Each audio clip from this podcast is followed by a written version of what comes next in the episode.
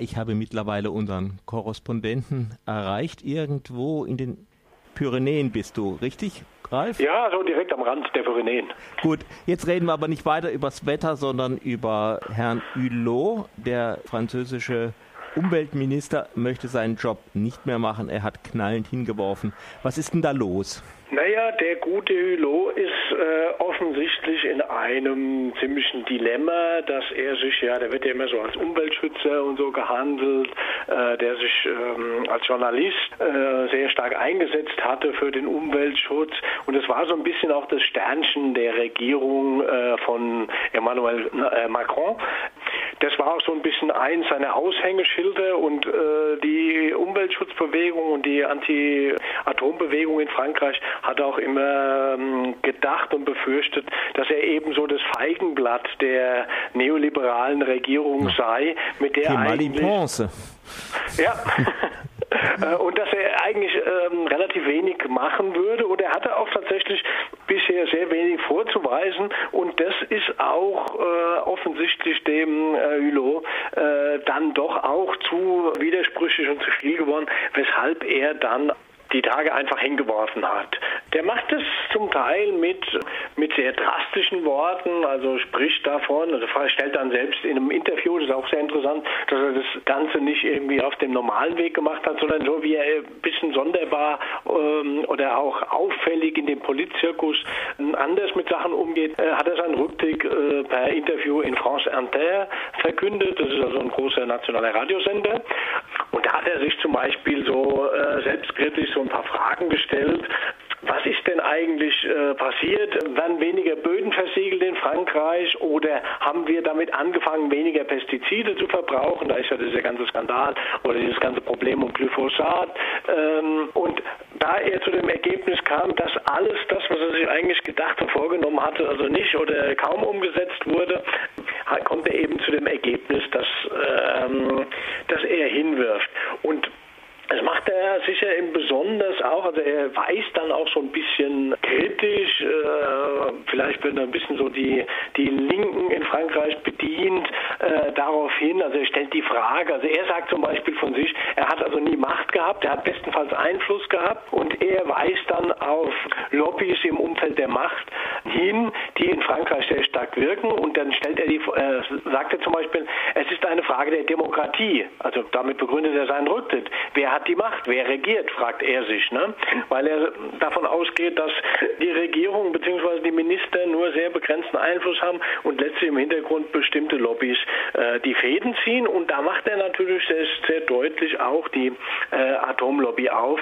Das ist natürlich auch klar. In Frankreich ist ja die ähm, Atomlobby auch sehr stark wiederum mit dem Staat verbunden. Ähm, Frankreich hat, ähm, setzt auf Atomstrom zur Versorgung des Landes, also 80 Prozent des Stroms werden damit erzeugt. Und alle Versuche, ich meine, das wisst ihr ja in, Frankreich, in Freiburg ganz besonders gut, mhm. da irgendwie mal ähm, einzuschreiten, also zum mindestens mal zum Beispiel diese beiden uralt Schrottreaktoren in Fessenheim abzuschalten, äh, gerade gegenüber von Freiburg quasi, sind bisher gescheitert. Das hatte schon der Sozialist sozialistische ähm, ähm, Präsident ähm, Hollande versprochen, hat es dann nicht gemacht.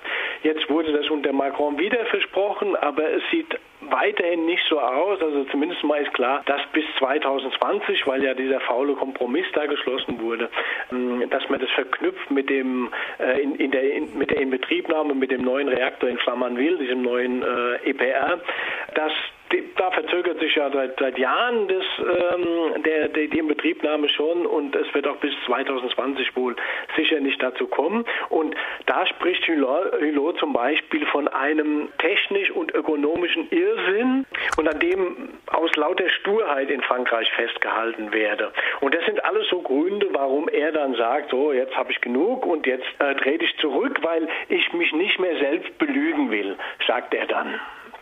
Gut, oder auch nicht. Aber jetzt hatte er seinen ziemlich öffentlichkeitswirksamen Auftritt, denke ich. Und wie geht's weiter? Ja, jetzt wird es auch sehr, sehr interessant, weil diesen öffentlichkeitswirksamen Auftra äh, Auftritt, den wollen ihm einige auch so nicht gönnen. Äh, heute gibt es einen sehr interessanten Bericht, der in der französischen Zeitung äh, Les Echos ähm, veröffentlicht wurde. Äh, da hält man äh, dem Herrn Hulot vor, dass er zwar auf der einen Seite jetzt öffentlichkeitswirksam so tut, als hätte er, äh, ja, spricht also von dieser Folie du Nucléaire, also der, der nukleare Irrsinn, der da in, Spanien, äh, in Frankreich betrieben wird. Auf der anderen Seite wird ihm ein Geheimbericht jetzt vorgehalten, den er im Zusammenhang mit dem äh, Wirtschaftsministerium im Frühjahr in Auftrag gegeben hatte. Und ähm, es ist nicht sicher, also das behaupten die Journalisten von Les Echos nicht, dass er tatsächlich diesen Bericht schon gelesen hat, aber dass er von diesem Bericht überhaupt nichts gewusst hat, äh, das kann man äh, kaum sehen. Und in diesem Bericht wird zum Beispiel gefordert, dass Frankreich bis zum, 2025 alle zwei Jahre einen neuen ähm, Reaktor, nämlich diesen neuen EPR-Reaktor, bauen soll. Äh, mindestens sechs seien da geplant. Da geht es aber nur ähm, zum Teil um die um die Frage der, ähm, der Stromversorgung Frankreichs, sondern es geht eher die Angst um in Frankreich, dass man Kompetenzen verliert, deswegen auch dieser Zusammenhang zwischen Wirtschaftsministerium und Umweltministerium, äh, dass man Angst hat, Konkurrenzfähigkeit zu verlieren gegenüber anderen Ländern, auch was die militärische Stärke äh, Frankreichs angeht. Äh, man kennt das ja, Frankreich Force de Frappe, also ist eine Atommacht und dass man irgendwann, wenn man nämlich keine Atomkraftwerke Kraftwerke mehr baut und diese ganzen äh, Nuklearirrsinn, den der äh, Hulot ja kritisiert hat, nicht weiter betreibt, dass man dann bald kein Know-how mehr hat, um seine eigenen äh, Atom-U-Boote äh, zum Beispiel warten zu können. Das ist so ein bisschen dieselbe Geschichte, die äh, auch schon im Zusammenhang mit dem Neubau in Großbritannien äh, diskutiert wird, wo auch gesagt wird, also ähm, aus Gründen macht dieser Neubau in Hinkley Point, also auch dieses EPRs eigentlich keinen Sinn. Der ist unglaublich teuer. Ich meine, allein schon in Flammerville kann man das ja sehen. Da ist der, die Kosten dieses EPRs sind von drei Milliarden Euro mittlerweile auf fast elf Milliarden explodiert. Das ist eine furchtbar teure Angelegenheit. Und dann fragen sich eben viele Leute, warum wird das gemacht? Und in diesem Bericht wird es eben genau angesprochen, dass es im Prinzip um so einen militärisch-industriellen Komplex geht, dass man die Atomkraftwerke eigentlich nur noch baut ähm, oder bauen will, um seine militärisch äh, ähm, Kapazitäten äh, aufrechtzuerhalten. Naja, als Hörer von Radio Dreieckland sind mir diese Zusammenhänge nicht ganz neu, aber hat Herr Hulot denn dieses Problem angesprochen in seinem Auftritt? Nee, das tut er interessanterweise verschweigen. Er, deutet bestenfalls an.